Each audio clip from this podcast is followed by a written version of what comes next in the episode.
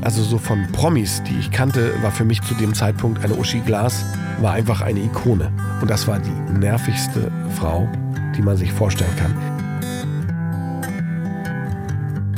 Uschi Glas war schon in dieser bekloppten, nicht in ihrer Kabine, war in der Toilette.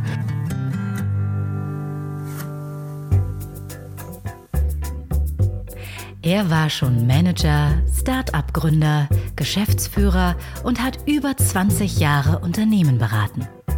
Mit diesem Kasper Kram ist nun Schluss.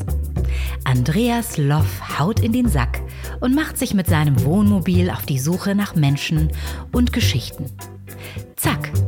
Herzlich willkommen bei Das Ziel ist im Weg.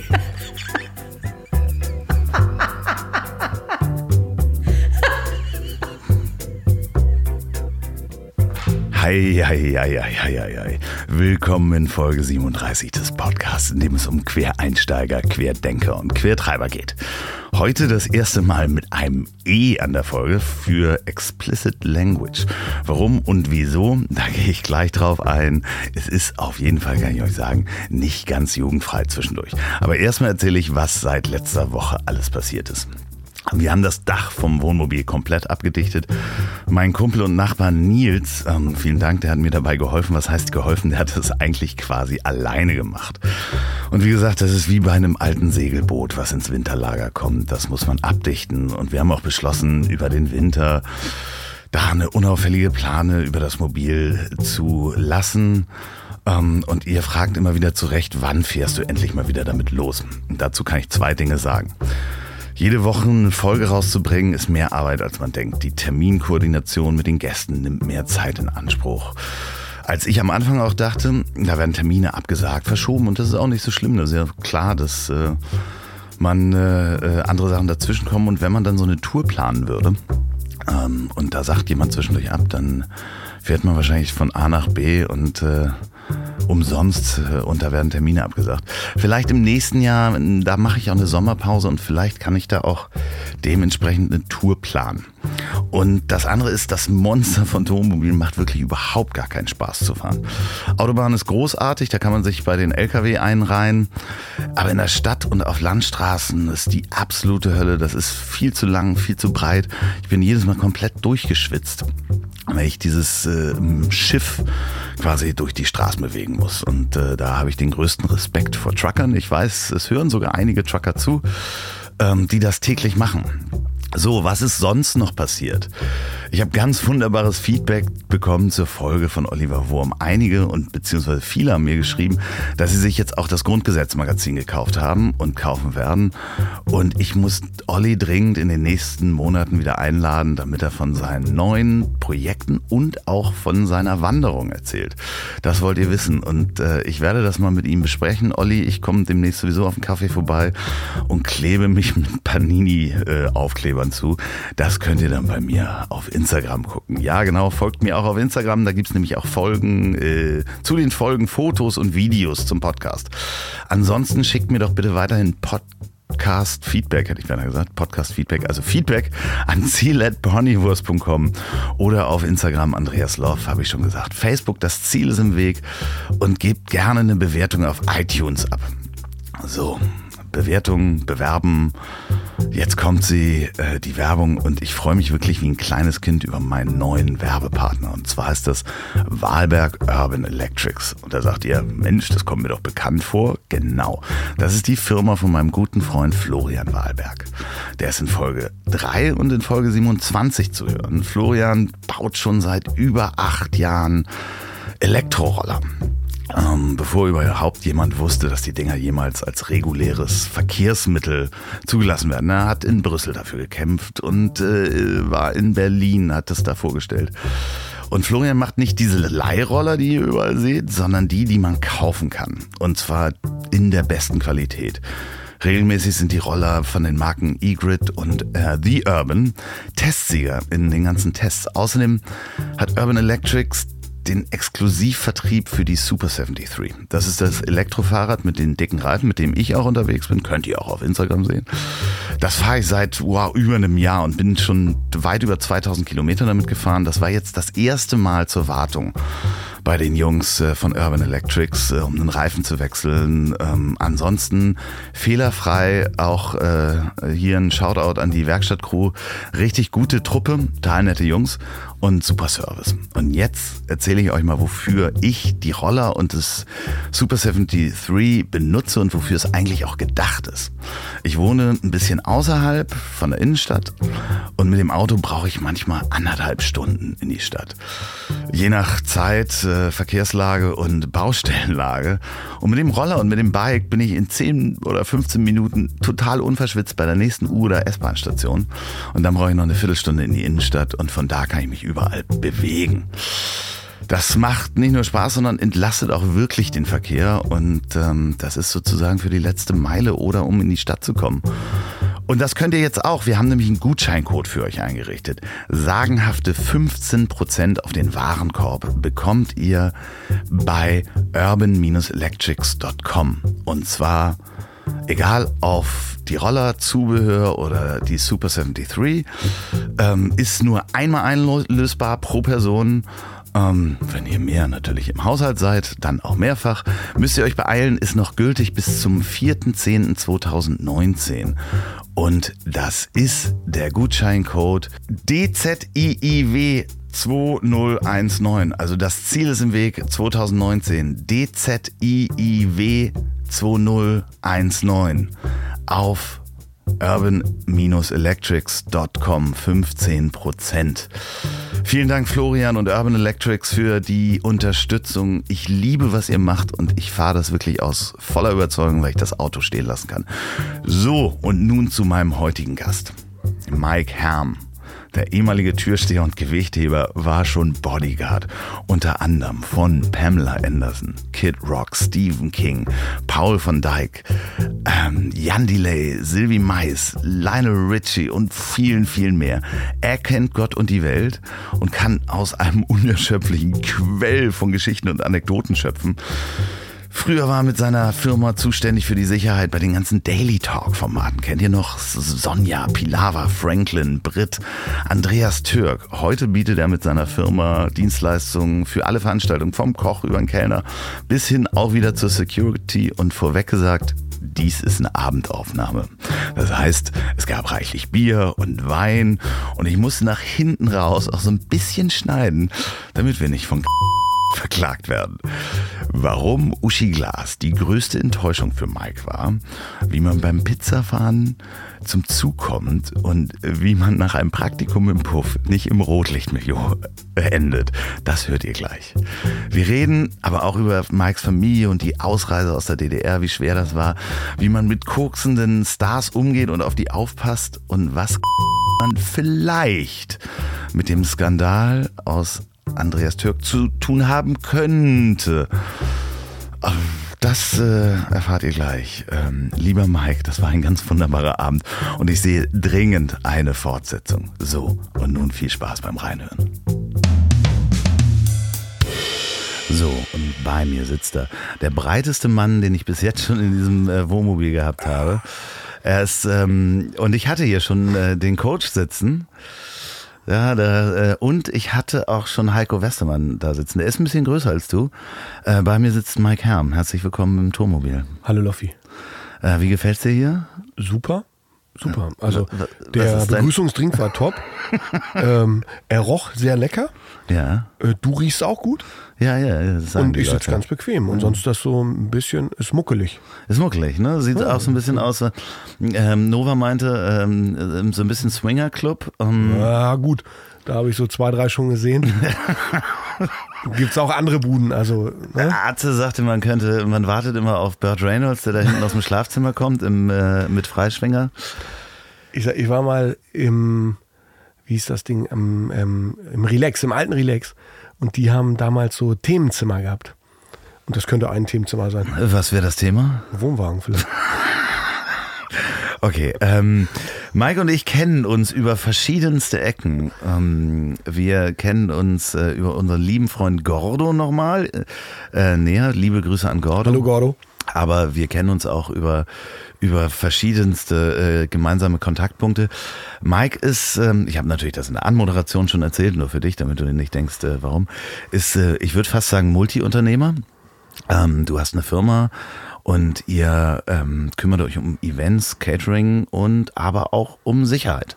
Ja, richtig. So, du darfst näher ans Mikro. Wenn du willst, machst du dir das, ziehst du dir das nochmal so ran? Nee, ist richtig. Also wir so. kümmern uns um sehr vieles. Also unter anderem um alles.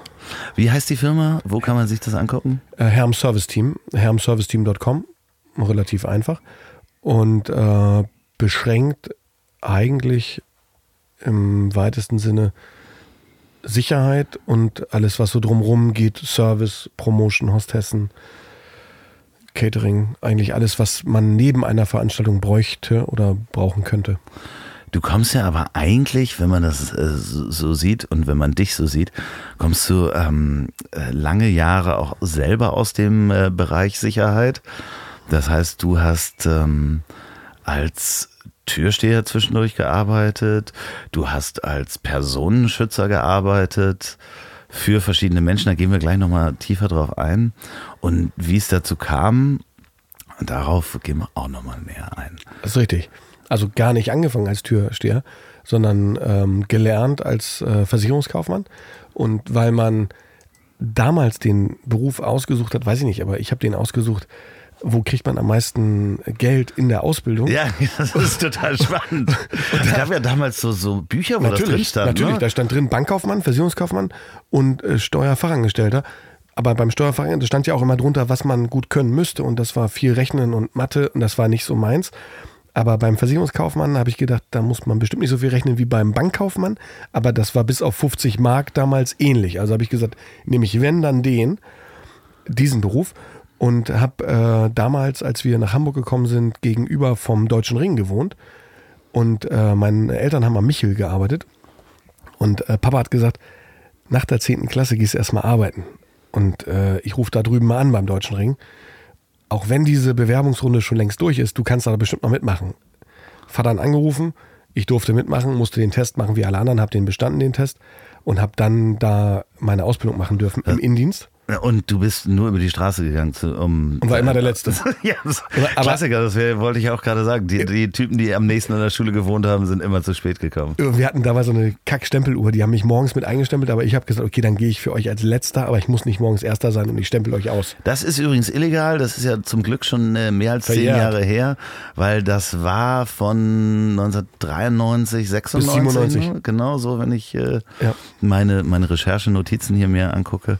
Ähm, du bist aber geboren 1977 und 1989 habt ihr rüber gemacht. Ja, wir haben rüber gemacht. Meine Eltern haben einen Ausreiseantrag gestellt und äh, sind, das ist bewilligt worden im Ende 88, Anfang 89. Ich war in so einem Trainingslager, also vielleicht der Figur geschuldet, Gewichtheben. Stralsund war damals der Olympiastützpunkt der DDR für, für Gewichtheber ich habe im Gewichtheben da mein Trainingslager absolviert, bin zurückgekommen und mich hat nie jemand zu Hause, also wenn, meine Eltern haben mich abgeholt am Bahnhof und da war keiner. Und ich war ja erst elf und dann musste ich nach Hause, bin zu Hause angekommen und Papa hat dann zu mir gesagt, ja, wieso hast du ein Taxi genommen? Wie du hast, ich hätte nie ein Taxi genommen, aber ihr habt mich nicht abgeholt. Und in der ganzen Hütte bei uns war Trubel, Oma, alle waren da, haben Koffer gepackt und Taschen gepackt. Und dann war zwei Tage später äh, Abfahrt über Rostock, Büchen nach Hamburg. Das heißt, du wusstest auch gar nicht, dass der Ausreiseantrag. Das wusste ich. Du wusstest das. G Aber ich wusste nicht, äh, dass die jetzt gesagt haben, jetzt. Haben, äh, hattest du als, als äh, Junge mit elf irgendwelche Repressalien zu, zu ähm, äh, weil deine Familie den Ausreiseantrag gestellt hat? Ja, äh, unter anderem hätte ich nicht auf die Sporthochschule gedurft ähm, weil die gesagt haben, wenn du gegen das System bist, dann darfst du nicht mehr. Aber einer der Trainer, der damals äh, mich trainiert hat, der kannte meinen Vater, weil der sehr aktiv als Ringer unterwegs war. Und dann hatte äh, Papa das organisiert, dass ich äh, wenigstens trainieren darf, solange bis es zur Sporthochschule ging, dass ich mitmachen darf in dem dein, Team. Das heißt, dein Vater war Ringer? Ja, ja, mein Vater war Ringer, ziemlich okay. aktiv und äh, da, also was hier jetzt Bundesliga war, keine Ahnung, also hat er da dann äh, trainiert. Äh, und in der Schule ist es so gewesen, wir haben damals, äh, wie jetzt auch, so ähm, Klassen, so, so Hefte, wo du reinschreibst, wann du zu spät kommst. Genau, Klassenbuch. So ein Klassenbuch. Und da ist ein Tadel rausradiert gewesen. Und dieser Tadel, der war gar nicht von mir, aber da hat damals die Klassenlehrerin gesagt, so ihr drei bleibt mal, also Mike und ich weiß nicht mehr, ich weiß gar nicht mehr, wie die anderen beiden Klassenkameraden hießen, ihr müsst bleiben. Bei einem von euch, also ich glaube, beim Kollegen von mir war der Tadel rausradiert und der hat gesagt, ich habe den rausradiert. Und äh, im, im Nachgang haben die uns dann in drei unterschiedliche Klassenräume gesetzt und haben uns dann befragt und gesagt, äh, du hast das ja nur gemacht oder du hast für den anderen gemacht, weil er dir dann was Gutes tun kann. Und du wiederum hast gesagt, wenn du mal im Westen bist, dann kannst du ihm was Gutes tun und schickst ihm mal ein Paket. Ganz, ganz wirr. Ah, obskur, vor allen Dingen mit elf. Mit, el- das war in der fünften Klasse damals. Ich bin nach Hause gekommen, war total fix und fertig. Wir sind nach der Schule immer zum Mittagessen gegangen und haben uns alle drei dann wieder getroffen auf dem Weg zum Mittagessen. Und wir haben vorher uns gut verstanden und dann in dem Moment, keiner hat richtig getraut, miteinander zu sprechen. Und dann habe ich gesagt, äh, wie war es denn bei euch und wie war es? Also haben wir uns auf dem Weg hin zur Linsensuppe wieder verstanden Die einigermaßen äh, euch gegeneinander ausgespielt. ausgespielt Ja, und, Wahnsinn. und haben dann meinen Vater und die anderen Eltern auch irgendwann rein und äh, äh, banale Sachen, aber das war ein Punkt, den ich ganz aktiv gespürt habe und ich habe eine Aktion mal mit, mitbekommen, meine Eltern haben sich aktiv engagiert in der Kirche, weil die Kirche der einzige Ort war, wo du nicht abgehört werden konntest, weil die DDR war ja eigentlich nicht kirchlich. Das war der einzige Part, wo man, glaube ich, gedacht hat, man hätte da so einen Deckmantel. Die haben eine eigene Zeitung äh, gedruckt und sind dann mal von so einem Treffen zurück nach Hause und haben gemerkt, sie werden verfolgt. Und dann weiß ich aktiv, dass Papa in so eine Seitenstraße gefahren ist, Licht ausgemacht hat und gewartet hat, bis das nächste Auto wieder weggefahren ist. Und später äh, durch die Gaukbehörde, als sie die äh, Akten sich dann angeguckt haben, waren auch solche Szenen natürlich drin. Also, dass sie dann natürlich dann sich zu Hause darüber unterhalten haben, was war denn heute? Und das war natürlich in dem Buch, also in dem Heft Das heißt, äh, zu Hause wurdet ihr spätestens dann abgehört, Ja. als ihr den Ja. Ausreiseantrag Aber das war auch so, war auch so witzig. Meine Eltern haben immer im Haus, es war ein Sechs-Familienhaus, haben immer eine ganz, ganz andere Partei verdächtigt, als die es tatsächlich war. Okay, alles klar. Also es waren nicht die, die, meine Eltern haben immer gesagt, die, Die- die, oben sind so nett und äh, Familie sowieso, die sind ganz, ganz toll, die können es gar nicht sein. Es ist die unter uns, die sind es unter uns. Ja. Und die unter uns, die waren es überhaupt nicht, es war die über uns. Und die haben äh, Alles aufgeschrieben, alles. Und, äh, Alles. Die wussten, wann wir nach Hause gekommen, wann meine Eltern in Urlaub fahren, welches Auto sie geholt haben. Und das Heftigste an der Geschichte, eigentlich, also in der Bespitzelung, mein Vater hatte nicht so ein gutes Verhältnis zu seinem Vater. Der ist Oberarzt gewesen in Stralsund im Kinderkrankenhaus. Äh, Im, im, im Sundkrankenhaus, nicht im Kinderkrankenhaus, im, im Sundkrankenhaus. Der Chefarzt. Und äh, mein, also sein Schwiegervater, also mein anderer Opa, war nur ein Arbeiter auf der Werft, also ein Schweißer oder irgendwie sowas. Und zudem hatte mein Vater aber ein sehr, sehr gutes Verhältnis. Und als er später die Bücher gelesen hat, war auch der andere Opa derjenige, der ihn komplett hat auflaufen Um lassen. Gottes Willen, aber ihr seid dann in den Schwarzwald äh, gezogen. Äh, wo dahin? nach ungefähr? Föhringen in der Nähe von Rottweil, Oberndorf Sulz am Neckar. Also ein ganz, ganz kleines Kaff, weil meine Mutter einen Onkel da hatte. Und damals lief das so: Büchen, Hamburg, Hamburg, Rastatt. Ra nee, Quatsch. Büchen, Hamburg, ähm, nicht Rastatt. Ähm, Das wird eine Stadt gewesen sein. ja, ziemlich in Mitteldeutschland. Eine, da war da, da war das in Gießen. Entschuldigung. Ähm, Hamburg, nee, Büchen, Hamburg, Gießen. In Gießen war das zentrale Aufnahmelager der Ostdeutschen. Dann gab es einen neuen Ausweis und dann konnte man da sagen, wo man hin möchte. Und meine Mama hat immer gesagt, sie will zu ihrem Onkel in den Schwarzwald. Und dann mussten wir in ein Zwischenlager nach Rastatt und in diesem Zwischenlager in Rastatt waren wir noch mal so eine Woche mit neuen Ausweisen und dann konnten die uns da rausholen. Also Kannst du dich nicht- an die Zeit noch erinnern, in, Ja. in diesen Lagern? Wie, ja, das wie war, das? das war äh, wie, also wir wollten ja aus der Platte eigentlich weg und das war wieder eine Platte und das war mit so äh, Ostdeutschen und nee, mit Russlanddeutschen und Sudetendeutschen. Ganz, ganz komisch. Wir waren in einem Zimmer zu viert, also meine Schwester, meine Eltern und ich. Und im zweiten Zimmer waren so Russlanddeutsche. Und ich erinnere mich auch nur an eine einzige Szene. Meine Schwester hatte einen ganz, ganz billigen Ring aus dem Kaugummi- Kaugummiautomaten. Und den hatte sie beim Zähneputzen abends vergessen und der war danach weg. Und meine Eltern haben natürlich einen Aufstand gemacht und der war nachher wieder da. Aber das ist eine Szene, die du hast nichts, du kommst mit nichts aus diesem Land und ein anderer, der nichts hat, klaut dir dieses bisschen, was du noch hast. Also das ist eine Szene, die äh, meine Eltern lange beschäftigt hat, dass sie auch sehr sauer waren über diese Art. Also du kommst mit nichts und jemand, der auch nichts hat, nimmt dir das bisschen nichts deiner Zum Glück war es ja wieder da. Also ich Es war- meine, es war- am Ende des Tages hat jemand äh, Einsicht gehabt, dass das Ja, aber nicht wir, das Richtige wir, war. also wir als Kinder haben es mitbekommen, wie sauer meine Eltern waren über dieses Du hast nichts und da ist Wie lange wart ihr da in die, die, die, diesen äh, insgesamt in den, 1993? in, den, nee, in den Lagern? In, Wie lange ähm, dauert das? Eine Woche in Gießen und zwei Wochen war das damals in Rastatt. Rastatt hat länger gedauert, bis das Land Baden-Württemberg gesagt hat, es ist alles okay, ihr könnt abgeholt ähm, werden. so in, der, in, in der Nachbetrachtung fühlt sich das bei dir länger an? Ist schon krass, dass man sich, wenn man jetzt mal überlegt, du warst mal eine Woche irgendwo, kann man sich meistens gar nicht dran erinnern. Über dieses, ich weiß auch noch, der erste Schritt, als meine Eltern mit mir damals und mein Vater, mit meine Schwester ist drei Jahre jünger als ich und Mama sind in Gießen im, in unserem Zimmer geblieben und Papa ist mit mir in Gießen zum Bahnhof gegangen. Ich kann mich noch an diesen Geruch erinnern von diesem Bahnhof. Und sagen ja alle mal die Ossis und die Bananen und es ist wirklich so, es ist wirklich so diese, ich weiß nicht, ob die Banane so stark gerochen hat, aber allgemein waren Gerüche für uns fremd. Das äh, Interessante ist, dass äh, ich äh, ungefähr in dem gleichen Alter, also auch so mit 10, 11 oder so, das erste Mal in der DDR war. Und äh, bei mir ist der Geruch auch eins der stärksten Dinge. Das heißt, wenn ich nochmal Braunkohleöfen irgendwo Ja. rieche, weiß ich, das riecht wie, Wie damals. Wie DDR. Und ähm, also für mich war, war Farbe war so eins der Dinge. Das ist halt eben gar nicht so viele Farbstoffe gab. Also Farbstoff war Mangelware, deswegen sehen die Trabis nämlich auch nicht so grell bunt aus, sondern haben alle diese und Alle auch alle, oder? alle, alle Farben, egal ob es äh, Bemalungen waren oder sonst was, haben halt weniger Pigment Mhm. drin. Das heißt, es ist wirklich wie, als wenn du beim, beim Fernseher die Farbe langsam rausnimmst. Ja. Äh, Das war mein Eindruck. Und auch der Geruch. So, da, wo du das sagst, ist auch Das ist für halt mich umgekehrt, halt, ne? Genau, ich habe halt die, die, in Anführungsstrichen natürlich nur die, Die kleine luxuriöse, Erfahrung aber die luxuriöse Variante, du bist, du kommst wieder zurück. aber auch kürzer, ne? Also Ja. auch kürzer, aber trotzdem, ähm, das war schon beeindruckend. Und dann seid ihr in, in dieses kleine, ähm, im kleinen Ort. kleinen Ort, wir wollen mal nicht Kaff sagen. Aber schon, äh, für, ich meine, von Stralsund äh, als letzte Stadt vor Rügen mit äh, 70, 75.000 Ja. Einwohnern und dann in einen Ort zu kommen, der nur 5.000 Einwohner hat. Alle, die sprechen ja Deutsch, aber die haben ja einen, also für uns Mecklenburg-Vorpommern war das ja ein Dialekt. Ihr sprecht ja auch Norddeutsch. Also außer ist ja- Sächsisch hatten wir ja, und, und so hatten wir ja gar nicht, kein, keine vielen fremden Dialekte. Und dann hast du auf einmal auf diesem Dorf diesen schwäbischen Akzent. Ich kann ihn nicht nachmachen. Oh, das äh, war schon krass.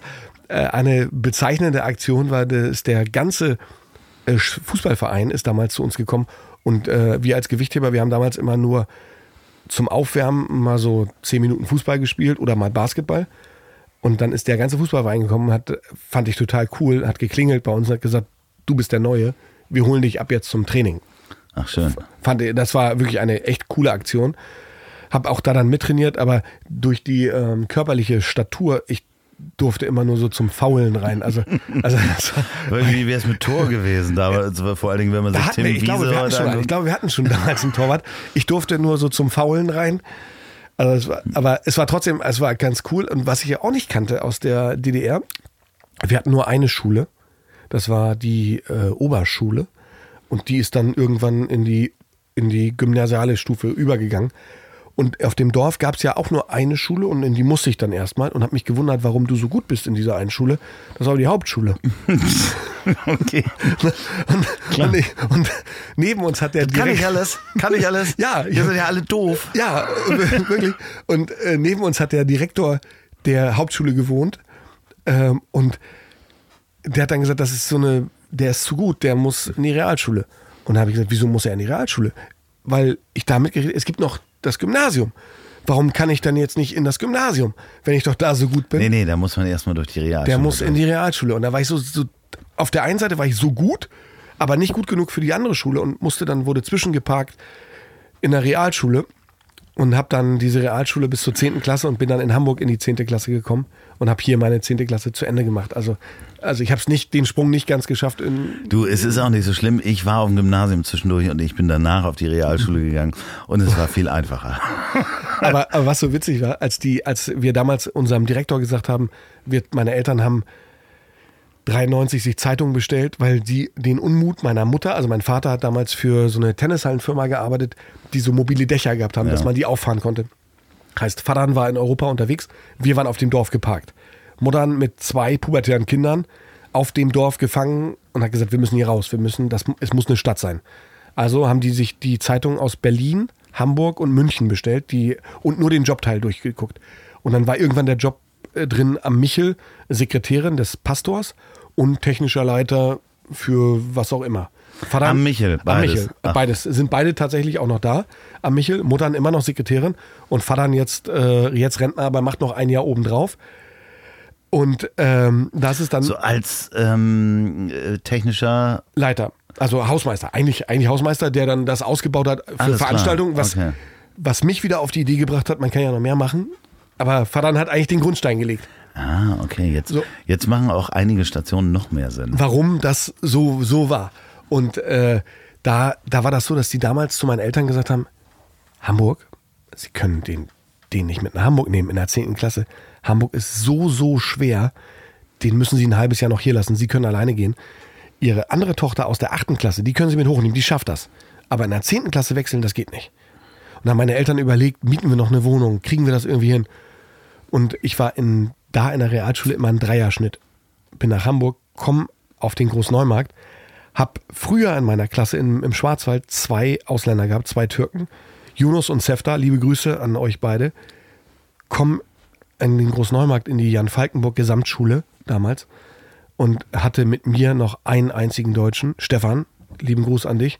Und danach waren das nur Albaner, Türken, Polen und alle waren aus dem Karoviertel und die, die konnten so, so ja, relativ gutes Deutsch Ja, mit, mit mir. ja. Und das erste, was ich damals gelernt habe, als damals diesen Hansaplast-Marathon gab, Ja. Äh, die haben ja alle im Karoviertel gewohnt und ich hatte am Michel gewohnt. Die sind dann nach diesem Hansaplast-Marathon alle mit neuen Schuhen gekommen. Gebrauchte neue Schuhe. Ah, okay. Die haben die alle den Läufern gezockt. Gottes Willen. Und da habe ich gedacht, dieses letzte halbe Jahr, was ich hier machen muss, ich mache mit gar keinem eine Freundschaft hier. Ich sehe zu, dass ich hier mein Thema durchkriege und dann Vaterns Angebot annehme und ich mache beim Deutschen Ring die Ausbildung zum Versicherungskaufmann. Aber ich gehe nicht weiter hier zur Schule und ich mache mit gar keinem von euch hier irgendwelche also das Kontakte. war ähm, ein, ein, ein hartes. Äh, das letzte halbe Jahr war wirklich ohne Sprechen und ohne Kontakte.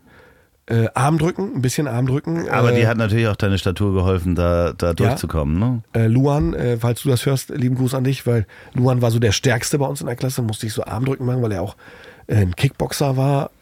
Ähm, also dann wurde ich schon gemessen an dem, was kann er. Aber im, in der Arbeit, das war für mich total fremd, im Unterricht wurde dann kurzzeitig in der Landessprache von denen gesprochen und der Lehrer vorne hat dann gesagt, äh, Entschuldigung, hier wird nicht gesprochen, aber das Ergebnis war wahrscheinlich schon längst durch, nur ich habe es nicht verstanden. Warst du damals schon so ruhig und besonnen? Hat dir die Art auch da geholfen? Weil ich meine, da sind ja schon einige kritische Situationen wahrscheinlich in so einem Melting Pot einer Klasse. Also dadurch, dass wir nur zwei waren, fand ich das, ich weiß nicht, ob's, äh, ob das eine, die, die ruhige Art mir geholfen hat oder einfach die Einschüchterung und oder, oder das Ziel. Also das heißt ja bei dir hier auch, das Ziel ist im Weg, weil ich wusste, 93, das zweite Halbjahr, im Januar sind wir rübergekommen. Ich wusste, es ist nur bis zum Sommer ein halbes Jahr Augen zu und durch. Um dann die Ausbildung beim Weißen Ring zu machen. Deutschen. Äh, beim Deutschen Ring, nicht. Der Weiße Ring waren die Opfer, ne? Opfer, Ja, Opfer der Polizei.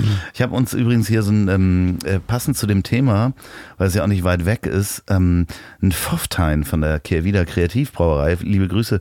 Das ist das Bier, was im Silbersack ausgeschenkt wird. Ah, übrigens. Das ist das Hausbier des Silbersacks. Deswegen habe ich heute für den Kiez habe ich uns äh, Ein alter. Freund von mir, Ole Kirchhoff, hat den Silbersack mal äh, betrieben. Ole, also jetzt für dich hier. Das Schlimme ist, wenn man mit ähm, Kohlensäure natürlich was trinkt vom Mikrofon, ist, ähm, kommt das öfter mal zum Bäuerchen. Du hast dann deine Ausbildung zu Ende gemacht. Das heißt, du bist gelernter Versicherungskaufmann. Ja, richtig. Weißt du noch, ich stelle die Frage öfter, weißt du noch, wo dein ähm, Gesellenbrief, nee, Kaufmannsbrief ist? Aber es gibt. Äh, Es gibt den, gibt den noch, gibt Den den gibt noch? es, den gibt aber es. du weißt jetzt nicht, wo er ist. kein, äh, wahrscheinlich bei meinen Eltern, aber es gibt eine Sache, die die uns damals eingetrichtert haben. Äh, den Satz des Mahnes. Äh, Versicherung ist die gegenseitige Deckung zufälligen schätzbaren Bedarfs zahlreicher gleichartig bedrohter Wirtschaften. Also, Äh, das weißt du noch, aber du weißt Ja. nicht, wo dein Gesellenbrief null. ist. Und, und eine, noch eine andere Sache, der damalige HSV-Präsident Hunke, der hat ja Zeus-Versicherung gehabt, eine Tochter des Deutschen Rings. Und als wir damals in Jesteburg unseren Einstand gegeben haben, eine Woche, also es war echt ganz cool, wir sind angekommen, also am ersten Tag in den Bus eingestiegen, sind dann nach Jesteburg gefahren und hatten dann erstmal so eine Woche Get-Together Als äh, als, Auszubildender. als Azubis. ja, genau. Und mit uns gleichzeitig, also wir sind mit so einem großen Reisebus angekommen, sind so eine halbe Stunde nach uns nur Ferraris vorgefahren, Ja, Klassiker. Die, die uns gezeigt haben, der OVB und von Ja, Zeus, ja. was ihr alles können könnt. Ja, ja, unglaublich. Ich, ähm, Ah, Das, das war schon krass. Also es ist so ein bisschen alles äh, Maschmeyer, Jürgen Höller, Ja. ähm, äh, so sind auch diese Versicherungsgeschichten. Total. Hier ist er, ähm, ich weiß noch, wie er bei uns angefangen hat, der kleine Er konnte Mikey. nix. Er konnte nichts und heute hat er sieben Ferraris, Ja. hier ist er, hier ist die Riester-Rente. Ja, genau also so. Ja. so total gebrainwashed. und und äh, mein, einer meiner besten Freunde immer noch, Caro, der äh, mittlerweile auch was ganz anderes macht, der äh, so Pizzaläden hat, der hat sich damals meiner angenommen als Ossi äh, und hat gesagt, so wie du aussiehst und ich muss dich erstmal an die Seite nehmen. Der hat dann später angefangen nach der Ausbildung. Ich bin beim Deutschen Ring noch geblieben Jahr und er hat für eine dieser Firmen für Hunke gearbeitet, hatte im Fußball einen Unfall, ist also über einen Spieler gefallen, hat sich einen Riss in der Wirbelsäule zugezogen Um Gottes Willen. und war in der Zeit aktiv im Außendienst für diese neue Firma, für Zeus. War in dieser Prüfungsphase, wo die Krankenversicherung dich ja prüfen muss, ob du, aber du kommst ja aus dieser Firma Klar. und haben sie abgelehnt, ne? Okay. So, und hat er gesagt, okay, damit kann ich auch nicht mehr für euch arbeiten. Äh, Feierabend aus die Maus und hat dann einen anderen Weg eingeschlagen. Aber wo du eigentlich sagst, ich bin doch einer aus eurem Team. Egal. Also, das, ne? Aber ähm, du bist dann, du bist dann, äh, hast dann parallel schon an der Tür gearbeitet. Fast. Das, äh, also quasi mehr oder minder. Also mein erstes Auto war ein Mazda 323 in Rot, den äh, mein Vater mir gekauft hat. Und mit dem Wagen habe ich dann anfänglich in der Königstraße am Ende des Kiez Pizza ausgefahren. Ich habe gerochen und das Auto hat gerochen. Ich bin auch mal Pizza ausgefahren, das ist super. Bei wie, Joey's damals. Und wie, ich hab, wie oft hast du die Pizza auf dem Dach liegen lassen und bist losgefahren? Nie. Nie, Nie. ich habe es zweimal Ja, geschafft. nee, habe ich nicht. Ich habe aber den Wagen mal falsch getankt und so. Also äh, in Diesel und äh, egal. Hab das gemacht und gutes Geld verdient. Wir waren ein echt gutes Team. Ich bin immer noch mit Leuten befreundet. Unter anderem Caro, den, mein, einer meiner ältesten Freunde. Und äh, hab äh, wie gesagt, nie abends nach dem Pizzafahren. Wir haben uns damals in Havanna Bar am, am, am Hafen immer getroffen, danach das Geld ausgegeben, aber wir haben immer gemüffelt. Weil Du riechst nach Pizza einfach. ja, das Auto riecht und du riechst auch. Und ich habe damals bei mir im Fitnessstudio, in meinem ersten Fitnessstudio in der Stahltwiete, habe ich einen äh, Typen gehabt, Michael Bracher, mittlerweile Chef von Dozen, The Zone, Ja. äh, immer noch ein guter alter Freund von mir, der die Gino Carone Partys gemacht hat. Ja, ich erinnere mich. Mit Kofal zusammen. Und ihm ist damals ein Türsteher ausgefallen. Und der hat gesagt, Mike, Mensch, du bist groß und breit. Äh, beim Training läuft auch ganz gut. Kannst du uns aushelfen am Wochenende? Und dann habe ich gesagt, ja, cool, mache ich. Und dann habe ich da meinen ersten Job bei ihm gemacht. Ich habe nicht gerochen, Auto hat nicht gerochen. Ich habe einen Lauf bei den Weibern gehabt und habe gesagt, das ist, das ist mein Ding. Den, den mache ich nächste Woche wieder, den, den Job. Und wahrscheinlich besser bezahlt als Pizza. Viel, ja, de deutlich, deutlich besser. Hab die Weiber abschleppen können, wobei ich sagen muss, ich hatte auch beim Pizzafahren nicht so einen schlechten Lauf. Können wir nochmal. Nee, der, ja, ja, ja. Also lief ich auch, nicht beim ne? Pizzafahren, muss man sagen. Also Pizzafahren war. Oh, ich hatte eine, eine, eine ganz, ganz, ganz heftige, also ganz, ganz kurz, Holstenstraße rein in den Kiez habe ich äh, eine Pizza geliefert und was ich gar nicht wusste, die im Büro haben sich immer Vermerke gemacht. Trinkt viel, sieht gut aus, so und so und so. Unter anderem wusste ich ja nicht. Ich die Pizza da abgegeben und die sah richtig gut aus. Richtig, richtig gut. Für mich als Butsche. Bin runter und hatte diesen Zettel, wo immer die Telefonnummer draufsteht, habe ich als Rechnung abgegeben, konnte die also nicht mehr anrufen. Im Laden angerufen. Ich sage, ich habe was vergessen. Könnt ihr sie noch mal ganz kurz mir die Nummer geben, dass ich die noch mal anrufen muss? PT11 damals, das erste grüne Nokia. Ja, ja. Oben wieder angerufen. Äh, ja, äh, ich wollte noch mal. Ja, dann komm doch kurz hoch. Ich hoch. Als Butsche habe ich 18, 19. ja, äh, gerade 18, glaube ich, und sie war bestimmt schon 30, 32. Ähm, dem Milieu nicht abgeneigt, würde ich sagen. Und die Pizza hat auch gut geschmeckt. Die hat sie äh, ja stehen lassen. Ich durfte sie oral verwöhnen.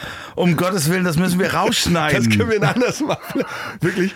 Und, und, und ich dachte, als ich jetzt dran wäre, hat die gesagt, mein Typ kommt gleich. Ich habe mich so erschrocken. Der alle Pimmel weg, nix. Und ich dachte, gleich kommt er aus der Tür und dann Aber vielleicht hat sie das heiß gemacht, dass, äh, Das mag sein. dass du Angst hattest. Aber ich fahre in den Laden zurück und habe gesagt, okay, äh, Josef, ein alter Freund von mir, auch äh, du, Josef, und äh, hier, ich weiß nicht, wer der dritte hieß, da wird dann ja so, so eine Strichliste gemacht, ob das auch stimmt. Tatsächlich bei der, da war auch der schon mal und der, also, also Eieieiei.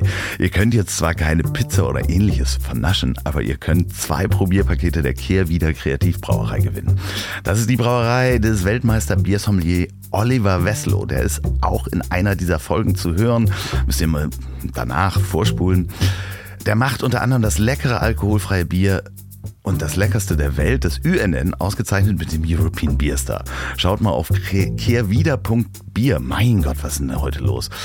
Kehrwieder.bier, also B-E-E-R, das englische Bier. Da könnt ihr was im Shop bestellen oder ihr gewinnt einfach was. Diese Brauerei, die Kehrwieder Brauerei, präsentiert die neue feste Rubrik, die heißt Worte, die ich in der letzten Woche gelernt habe. Wir werden alle älter, ich werde älter und man sollte nie aufhören zu lernen und seinen Wortschatz zu erweitern. Und ich habe letzte Woche zwei neue Worte gelernt und die stelle ich euch jetzt mal vor. Das ist einerseits der Juicer, also Juicer wie jemanden, der Saft macht. Ähm, das sind die Leute, die die Roller einsammeln das hatte ich zwar schon vorher mal gehört, aber das wollte ich hier auch vorstellen. Die, die Leihroller einsammeln und zu Hause aufladen. Da gibt es Professionelle, das kann man aber auch selber machen. Vielen Dank, Nils, für die Einsendung. Juicer.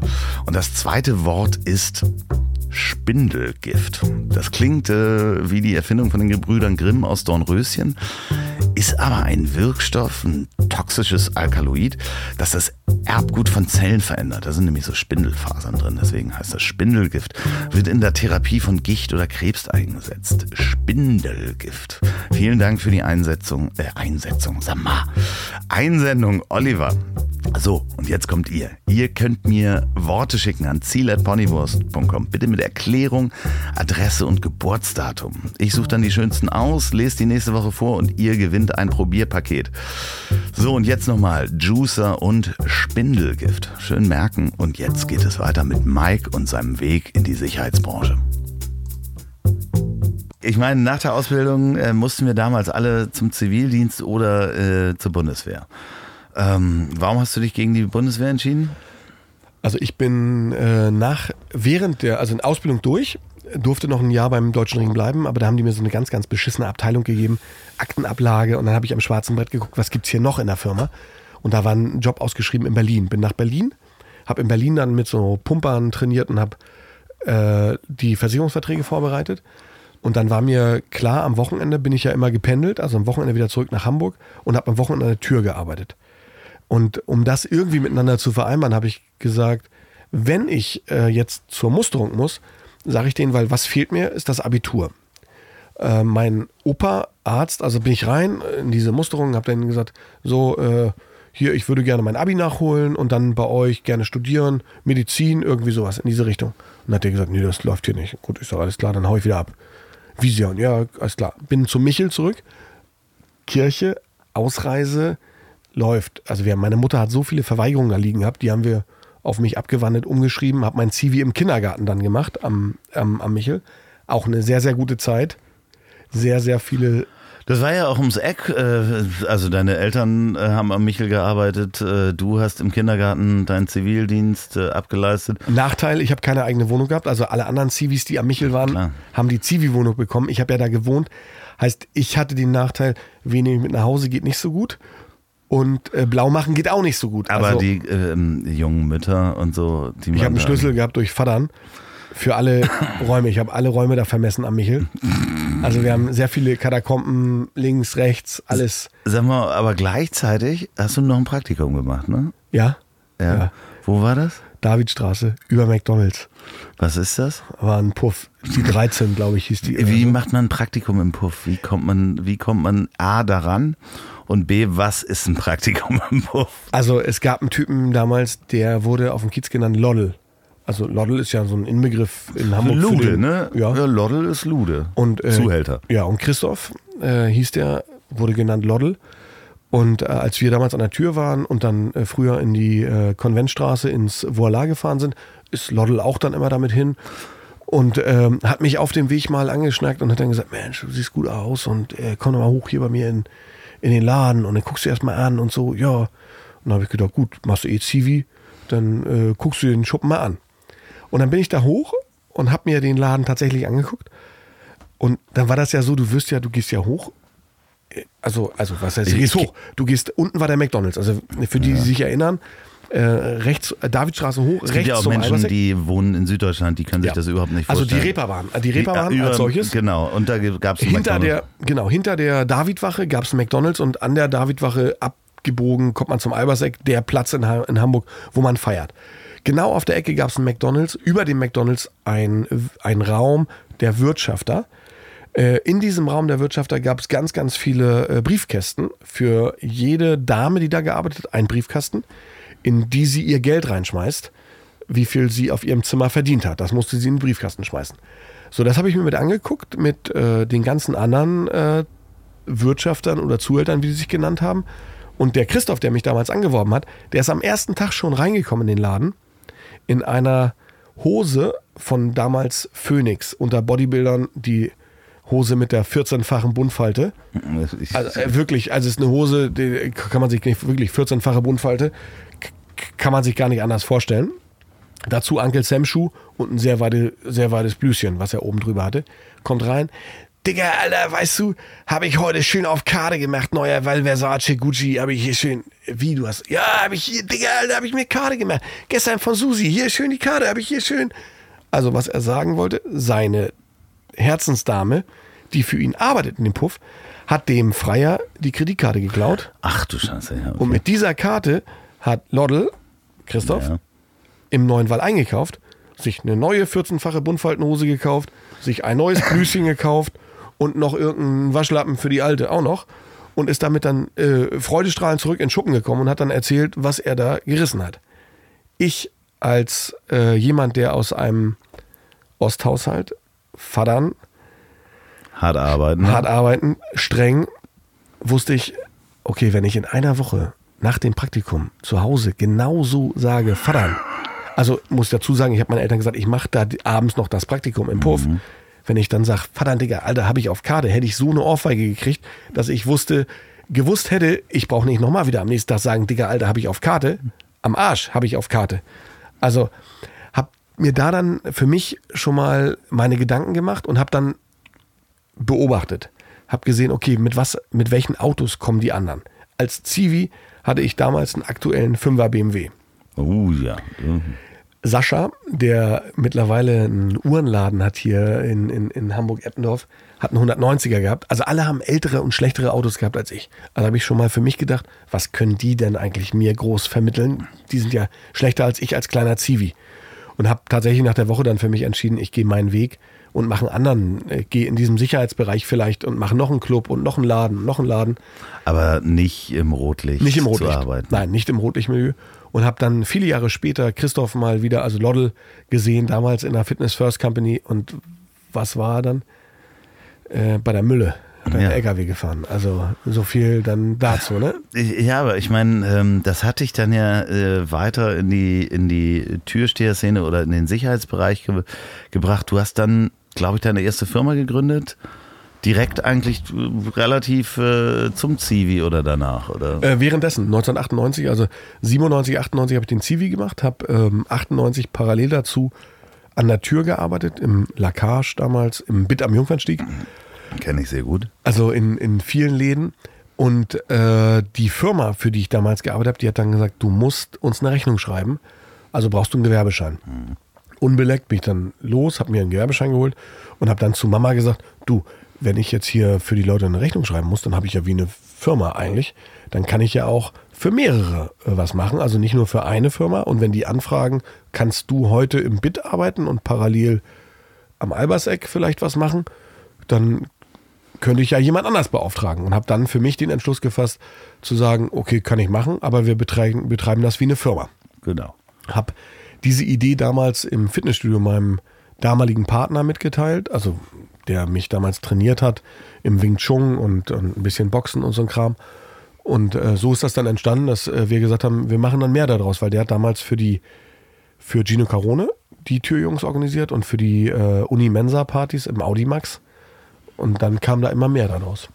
Wie, wie kam es denn dazu, dass du gerade als, ich meine, außerhalb der Firma natürlich, äh, du als Person dann ähm, als Personenschützer sozusagen arbeiten. Ja, das ist auch eine Sache. Als, ich meine, kam das auch über die Firma und nee. die haben sich dich ausgesucht oder hast du nee.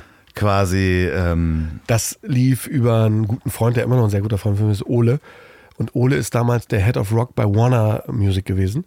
Und ein anderer Freund, mit dem ich damals Pizza ausgefahren bin und der damals der Betriebsleiter in diesem Joey's in Altona gewesen ist, Sven Hartwig, genannt der Lange, 2,6 Meter, sechs, durch Madhouse-Zeiten bekannt mit Olli, dem DJ damals. Also die, die wurden damals als Brüder genannt, einer 2,6, ja. einer 2,7.